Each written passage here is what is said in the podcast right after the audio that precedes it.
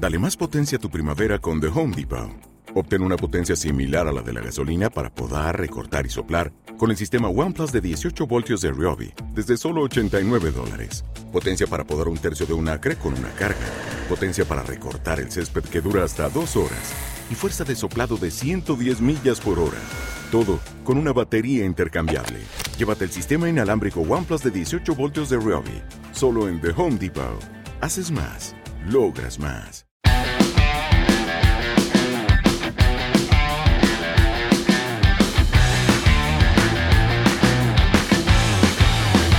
Bienvenidos y bienvenidas a el último episodio de este podcast tan querido para nosotros. Una segunda opinión.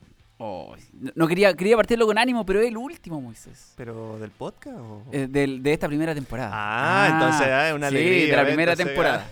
Solo de la primera temporada. Pues exactamente. Sí. Esto va a ser como ha muerto el rey, que vive el rey, así vamos a hacer. Terminó la primera temporada, vámonos con la segunda de una vez. Claro. Y ahí vamos a estar trabajando en un contenido con, con mi querido amigo Moisés, que va a ser menos específico como de, de- del ambiente cristiano, por así decirlo, y va a ser más abierto. De hecho, uno de los temas que yo quiero hablar es de la inteligencia artificial. Venimos dando con ese tema Oye, mucho. es ya. que tenemos que estar a la altura de nuestras propias palabras. Exactamente.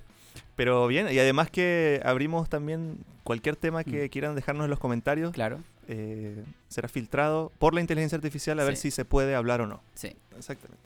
Y si pasa, pasa. Así de simple. Pero hoy día lo que nos convoca, aparte de mi carraspera, es eh, un tema que no podemos dejar de lado y que vamos a hablar acerca del trabajo con los niños y niñas. Qué bello trabajo. Me ha tocado trabajar con, en esa Mm. área con niños. Estuve trabajando como un par de años y es bellísimo. Sí. Es bellísimo. Así que creo que es una bonita forma de honrar el, podcast, el cierre de esta primera temporada Sí. con el trabajo con los, con los niños. Sí, alguien dice que el trabajo con jóvenes es exigente, pero no. El trabajo con los niños yo diría que es más exigente. Sí, requiere muchas más habilidades de quienes están al frente. Sí, atención, cuidado, Sí. etcétera. Bueno, la misma idea que por ahí han dicho. Una persona tiene tantos minutos de atención como edad de vida. Sí, sí, Así correcto. que uno o dos minutos de atención Claro. y tienes que irte a otra cosa. Bueno, yo ahí tengo tienes. 30 minutos de atención. ¿30? Saca 30 la más. cuenta, saca la cuenta. Ah, lo que pasa es que ahí está el 30 más... le- Más algo, Más, más- la, más la introducción, más la conclusión. Claro, ¿sabes? claro, sí, es el contenido de la, de la historia. Bueno, pero efectivamente queremos dialogar, dar, dar opiniones, referencias a, a qué podemos entender cuando hablamos del trabajo, el trabajo con los niños. Sí, y ahí Em. eh, solemos dividirlo un poquitito, ¿no? Mm. Eh, primera infancia, Claro. digamos, entre el año de vida y los 6 años, la niñez, 6 a 13 años, aunque bueno, por ahí siempre va bajando esos números. Preadolescencia, 13 a 15 y adolescencia, 15 Sí. Eh, hasta la, la, la que la. la adolescencia No, de los eso 15 hasta, hasta, los 30 yo he No, visto, sí, más o fácil, fácil, adolescente hasta los 30 jóvenes, años. después jóvenes adultos, adultos medios, Sí, jóvenes, adultos jóvenes. adultos jóvenes, menores. Después hay hay, de todo. hay tercera edad, hoy día hay cuarta edad. He escuchado eh, adulto, en vez de adulto mayor, adulto menor. No sé que Ah, ¿sí? lo vi en una publicidad por ahí. De, de bebida, creo que. Sí, tal Sí. cual. Tú inventaste una nueva categoría, Sí, años dorados. años dorados, sí. Están invitados, por cierto, todos los días domingos, 10.30 de la mañana, años dorados, mayores de 60, hacemos el estudio ¿Viste? bíblico aquí en la iglesia. Se inventan categorías. Así Hay algunos que de hecho sitúan la, a la preadolescencia de los 11 a los 12. Y, y de los 13 a los 18, más o menos 19, la adolescencia. Hay algunos que hablan de la adolescencia tardía, que sé, etcétera. Y la juventud, para la mayoría de los neurocientíficos, termina a los 25 años. Cuando eh, madura el lóbulo prefrontal de nuestro cerebro, ahí estamos listos. Estamos listos. Uno podría decir que de ahí en Supuestamente. adelante, de ahí en adelante eh, estás maduro fisiológicamente hablando. Por lo tanto, podrías tomar decisiones más eh, certeras. Así es. Así Hasta que, antes de eso, te perdonamos todo, querido, todo. así es. Así que esto que acaba de pasar es un Mm. claro ejemplo de lo que a veces pasa. Mm.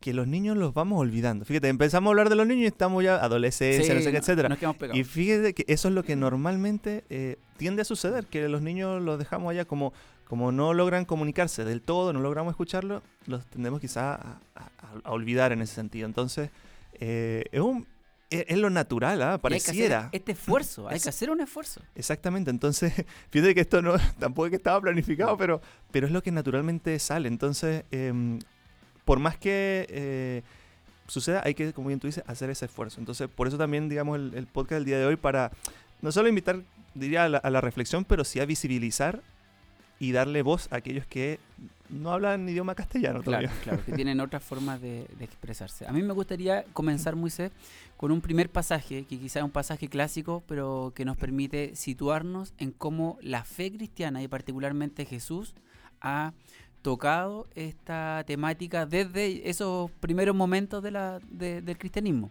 Mateo 19, del 3 al 15, dice, llevaron, a, llevaron unos niños a Jesús para que les impusiera las manos y orara por ellos. Pero los discípulos, malos y eran jóvenes a todo esto, reprendían a quienes lo llevaban. Jesús dijo, dejen que los niños vengan a mí y no se los impidan, porque el reino de los cielos es de quienes son como ellos.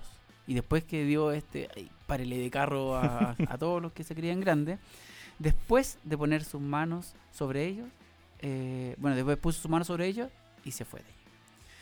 Eh, no podríamos decir que si hoy día el quehacer actual de la iglesia desvincula, se desasocia, no reconoce el trabajo de los niños, es porque la historia cristiana así lo ha hecho, porque es falso.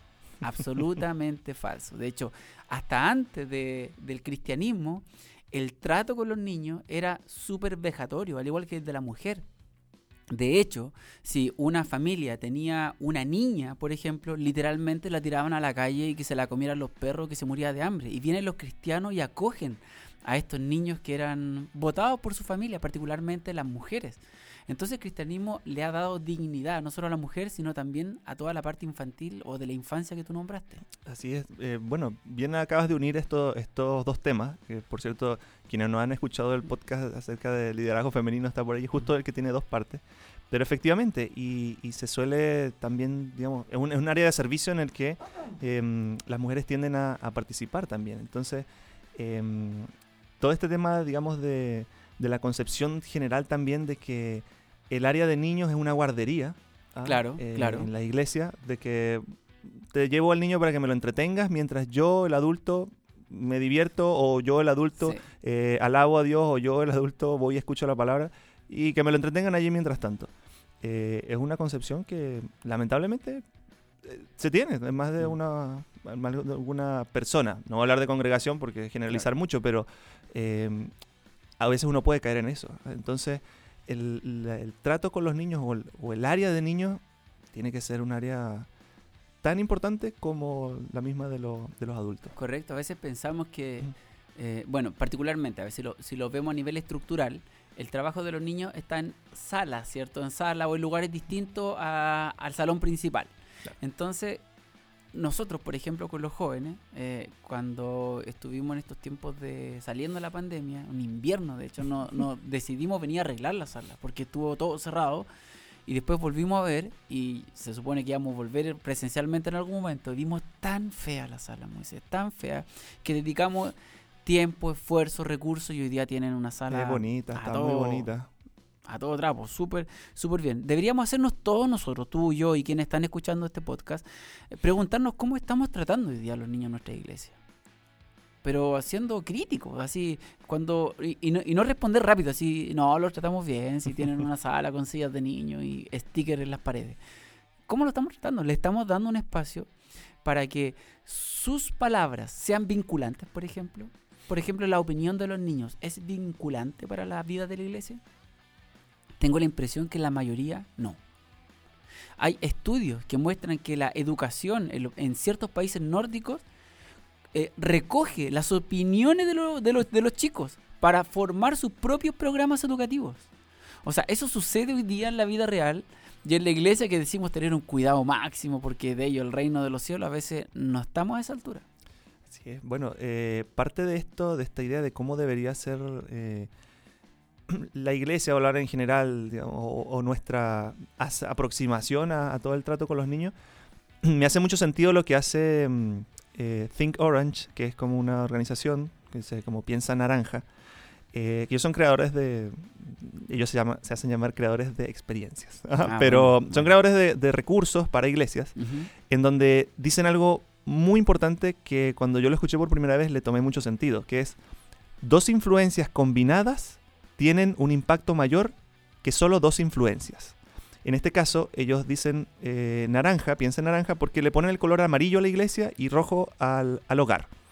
Dice, la iglesia tiene su influencia en los niños y el hogar tiene su influencia eh, también en los niños. Pero esa influencia por separada eh, va a tener cierto peso, pero es aún mayor si esas dos influencias se unen, Mm. amarillo con rojo, y se convierten en un naranja y es una influencia combinada. En donde la iglesia entiende que los padres también tienen eh, su, digamos, su, impacto y eh, los padres con la iglesia y trabajar en conjunto para lograr esa influencia mayor y sin duda he visto en algunas partes donde se, se- se aplica esta, esta idea y, y es potente, eh, inmensamente potente. Desde los niños hasta el hecho de que hay padres que se, se conectan a una iglesia o de pronto va solo la mamá y el papá termina uniéndose porque ve el impacto o el cambio que han tenido sus hijos cuando se unen la influencia del hogar y de la, y de la iglesia. Claro.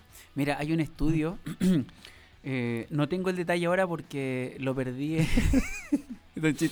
Lo perdí en un archivo que no grabé. Pero hay un estudio de Barna Group que es del año 2020. No me acuerdo si es 2020 o 2022, pero por ahí. Y ellos analizan toda esta primera etapa de la infancia.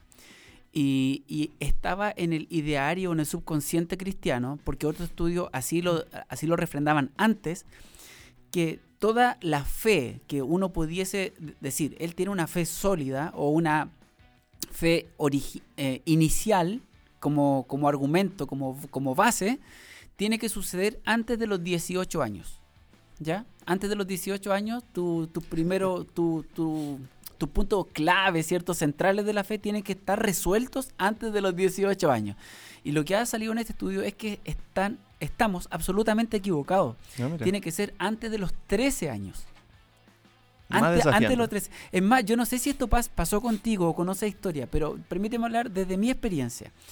Gran parte de lo que yo entiendo hoy día de la fe no nace de una comprensión adulta.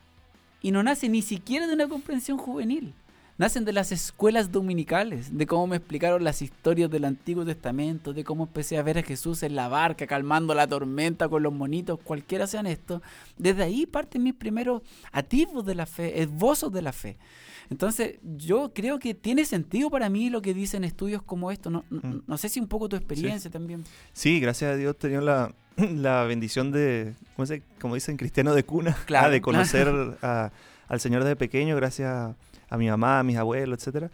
Pero mm, efectivamente habla de lo, de lo potente que es eh, la enseñanza en los niños. Eh, sin duda, personas que han tenido la experiencia de no vivir esto eh, nos podrían dar su- sus apreciaciones, pero por ejemplo en nuestros casos que, que lo hemos vivido, podemos valorar el hecho de, de la influencia que ha tenido la enseñanza cuando éramos muy, Mm. muy pequeños en la escuela dominical eh, en nuestra vida. Porque se, se va fuertemente a, a lo que encontramos en Proverbios, a que podemos darlo también como una conclusión, pero, pero que podemos ver que decía cuando dice, instruye al niño en su camino y aun cuando fuere viejo no se apartará de él. Proverbios 22.6. Mm. Eh, y tiene toda, toda la verdad.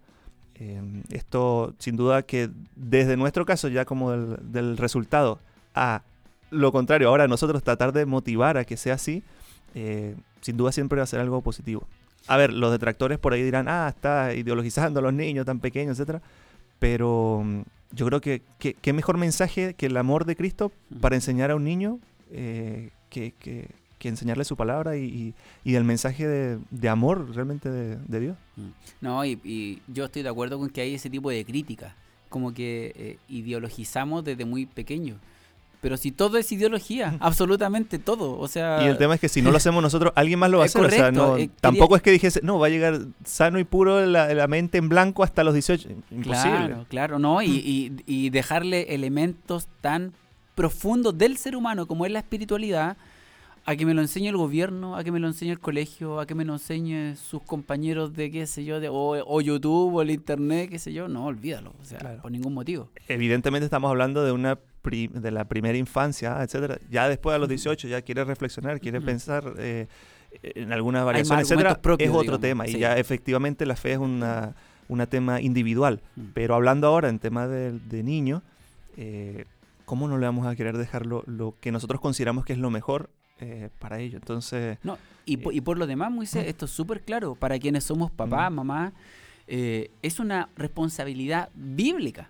O sea, no, no, nos, podemos, no, no nos podemos quitar eh, ese argumento eh, mm. porque está, está claramente diseñado desde el Antiguo Testamento, que son los padres los que tienen que repetirle casi en todos los lugares, en la plaza, en el camino, en, todos los lugares, a, sus hijos esta transmisión del Dios en que cree al menos a familia. Así es. Eh, en, el Nuevo Testamento, perdón, en el Nuevo Testamento podemos encontrar casos como Timoteo, que Pablo le dice, oye, yo conozco toda, toda, toda, tu historia, tu mamá, tu abuela, eh, conozco la, la, fe generacional de alguna manera que ha traspasado. Tenemos hoy día como padres una responsabilidad y no podemos desasociarnos y dejar que la iglesia como institución haga ese trabajo. Correcto, por eso la idea de, que sea un trabajo en conjunto. Hmm. Bueno, ahora te puedo dar como ejemplo, y aprovecho de mandar un saludo a mi hermano, a Humberto, que siempre escucha el podcast, está muy atento por allí. Em, y él, fíjate que le, eh, se compró una Biblia para niños. Ah, tiene su, su, su, bebé, tiene eh, un añito, ya está por cumplir dos añitos. Em, y, claro, él le compró su Biblia para niños. Él no, obviamente no lee, efectivamente, pero eso no es una excusa, un impedimento para que nosotros podamos ir ya transmitiéndole mm. mensajes, porque ellos van entendiendo. Eh, van entendiendo algunas cosas y si lo van escuchando desde, desde pequeño, eh, va quedando, va quedando en su, en su mente, en sus corazones. Así tú no sepas si efectivamente te escuchó todo. Porque de la misma idea en la que uno habla en otros idiomas con los niños y dice, ah, exponlo a los idiomas para que después, de la misma manera, exponerlo a el mensaje eh, de la Biblia desde tan pequeño. Así no te entienden el español todas las palabras, pero ir haciendo porque de una u otra forma va siendo también una rutina, un hábito para cuando vaya creciendo. Claro, no, y hay varios estudios que ahora que nosotros vamos a tener un bebé, me puse a investigar que todo lo avance. Hay varios estudios que, que refrendan que es positivo leerle cuentos o historias a los chiquititos porque pareciera que no entienden, pero olvídate, su cerebro es una máquina, literalmente una esponja en las primeras edades, así que hay que hay que ocupar positivamente esos espacios. Bueno, y en esa misma idea ah, de, que, de que estamos trabajando, quiero como eh, exponer aquí un poquito una idea un tanto diferente, ah, o, por lo menos para mí fue diferente la primera vez que lo escuché, de cómo nuestra relación eh, con los niños en la iglesia, o por lo menos con, los niños para transmitirles estas verdades bíblicas. Y esto me lo, me lo enseñó unos líderes de, niños que tuve en algún momento, que ojalá que escuchen el podcast, Evelyn y Pedro, em, en el que me hablaban y me decían, eh, el trato con los niños o el trabajo con los niños es como ir de misiones. Eh, o sea, tú tienes que adentrarse en su cultura, eh, aprender su idioma, mm. tienes que ir al contexto en el que ellos están y llevar el Evangelio como si fuese irte de misiones. De la misma forma en la que nosotros pensamos una misión, ah, irse de misión de aquí al África, alguna otra parte, otro idioma, y etcétera. un montón de esfuerzo un montón de esfuerzo y nosotros decimos, ah, es que esta iglesia no tiene misiones, etcétera, o nosotros no, yo nunca voy a una misión, etcétera. Y, nos inventamos o nos imaginamos que tiene que ser eso, ir a levantar una iglesia en otra parte. Y está bien, no estoy diciendo que no, pero a veces tienes la misión aquí mismo al lado con los niños y es exactamente lo mismo. Mm. Tienes que ir a adaptarte a la forma en la que ellos lo ven, tienes que llevar el mensaje de una manera que ellos te puedan comprender y efectivamente al final tú lo que quieres buscar es que ellos conozcan de la palabra de Dios de la misma forma en la que lo harías levantando una iglesia en otro sitio.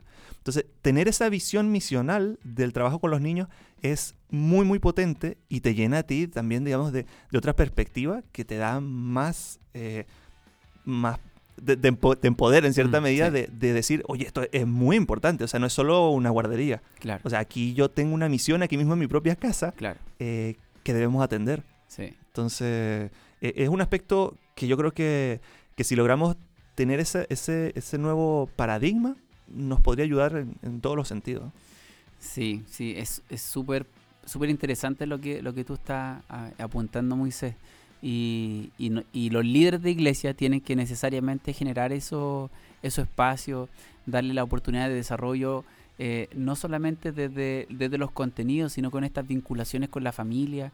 Eh, este mismo estudio que yo te, mm. que, te señalaba apuntaba a lo que tú nombrabas al principio. Tiene que ser vinculante, porque esto no se trata que sea solo la responsabilidad de la iglesia, solo la responsabilidad de la familia. Si, esta, si estas realidades se unen, se juntan, tiende a ser mucho, mucho, mucho más potente en la vida de las personas.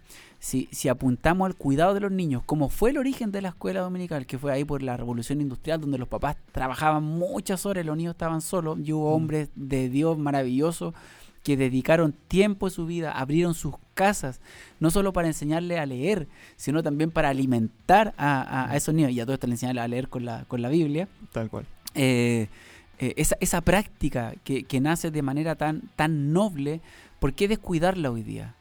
Eh, tenemos que estar presentes, no es solamente ir a dejar a tu hijo a, la sala que le corresponde y después, por ejemplo, no preguntarle qué aprendió. O sea, ¿qué aprendiste? Cuéntame, cuéntame. ¿Cómo te fue? ¿Qué claro, animarlo en ese proceso. Y eso que dices animar, un verbo muy bonito, que, que quienes nos estén escuchando, quizás no tengan hijos en edad eh, infantil, puedes aplicar ese verbo todos los domingos o todos los días, si tú mm. quieres.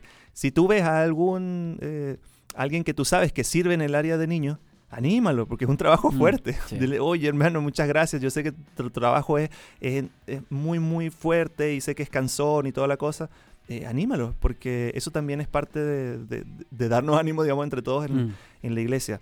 Eh, e invitaría, digamos, a que todos se den por lo menos una pasadita, si sea un domingo nada más, a, ayudar en, esta área que es, que es bellísima. Que a veces uno dice, está ahí, sí, está bien, pero ¿has ido a verla alguna vez? Mm. No. Puede ser que hay personas que no tienen ni idea de cómo es y, pasarse por ahí también es, es, bastante bueno. Hay que hacer el esfuerzo. Sí. Y bueno, y, ver esta idea de que ya que nos, nos, nos catalogamos como una iglesia intergeneracional, eh, pues bueno, esto es como cuando te vas graduando. Mm. Los niños que van creciendo, eh, y de hecho hay casos aquí, entiendo, de, en, nuestra iglesia, eh, los líderes de jóvenes mm. estaban en adolescentes y entonces van sirviendo para atrás. Y, Yo eso ya lo aprendí. Yo me hago amigo de los niños porque sé que después van a estar conmigo. exacto. pero es tener esa mirada de que de motivarles. Eh, también lo he visto, digamos, en distintos grupos de, de niños que, van creciendo, entonces quieren ser los líderes de los más chiquititos porque, bueno, ya yo crecí, ya yo me gradué. Eh, pero es esa, esa idea que, lo podemos... Correcto, correcto. No, no basta solo la, el, corazón amigable, ¿cierto? Eh, hay que prepararse para trabajar con los niños. y, y, en este sentido, hay un teólogo, Moisés, que hace una referencia muy bonita y es un referente por lo demás en, en América Latina y está resaltando y reflotando todo el tema de la niñez. De hecho, él tiene eh, un libro particular que se llama Rostro, perdón, Teología con Rostro de Niñez. Estamos hablando de Harold Segura. Eh, este libro es muy bonito, habla desde la perspectiva teológica, bíblica, pastoral. Entonces, a quienes se quieren formar en esta área y profundizar, yo le animo a que, a que vea este, este recurso disponible. Y si alguien nos está escuchando por primera vez, que puede ser el caso, ¿cierto, querido Moisés? Nosotros somos de la, de la PIEPS, la primera iglesia evangélica bautista de Santiago, y, e intentamos hacer este esfuerzo. No lo hablamos desde la teoría, sino intentamos hacerlo desde la práctica. Tenemos un lindo trabajo con, presencial con los niños y niñas y también un trabajo digital. Así que si tú quieres ver un bonito contenido que sea útil tanto para la familia como para los más pequeños de la casa, te invitamos a nuestro canal de YouTube. Nos puedes buscar como Piep Chile y ahí en uno de los canales está Piep Kids. Entonces ahí puedes ver todo el contenido de primerísima calidad que está siendo alojado todos los días domingo. Así es. Y hablando de eh, informaciones importantes, este, este, podcast es atemporal, pero este minuto particular, este pequeño paréntesis antes de cerrar, es una invitación especial. Ahora que nombraste a un teólogo, escritor, pastor, llamado... Harold Segura. Harold Segura, grande amigo, hermano. Em, que nos estará visitando ¿ah? en el mes de noviembre. Muy bien, entonces quien esté escuchando el podcast, no ha venido a la iglesia quizá, pero está escuchando, eh, le tenemos aquí la, la, primicia, lo más importante, en el mes de noviembre va a estar visitándonos nuestro bello país Chile en las conferencias que se darán aquí en la PIEPS Aviva. Sí, absolutamente. El primer fin de semana de noviembre, 3, 4 y 5 de noviembre, vamos a estar con Harold Segura. Hay varias actividades que son abiertas y una en particular que no te la puedes perder. Tiene un valor súper, hiper accesible y que va a estar dictando una masterclass. Y todo el proceso de las conferencias Aviva van a girar en torno al acompañamiento. Así que no te puedes perder esta gran oportunidad de ser parte. las los canales de comunicación con nosotros están disponibles en nuestras redes sociales, así que si tienes consultas, preguntas, por favor, hazla que vamos a estar dispuestos a responder. Así es, nuestra iglesia que se centra en ama, acepta y acompaña, vamos a estar centrándonos en acompaña. En este semana, este fin de semana de noviembre, la primera fin de semana de noviembre. Así que les esperamos. Sí, te dejamos cariñosamente invitados. Y también al, a la segunda patita de este año. ah, vamos a estar con este podcast terminando esta primera temporada y ahí por septiembre vamos a estar ya comenzando la segunda. Así es, así que les esperamos, muchas gracias. Déjenos sus comentarios, qué tal les pareció esta primera temporada, qué esperan para la segunda y déjenos todos sus buenos deseos y reflexiones y comentarios también positivos, negativos, de todo, no importa, aquí lo recibimos. Lo escuchamos con cariño. Así es, y podemos hacer un podcast exclusivamente para eso. ¿eh? Podemos conversar. Bueno, un abrazo gigante a todos quienes nos están escuchando, todos y todas en los diferentes lugares del mundo mundial. Así que nos escuchamos. Un abrazo. Chao, chao.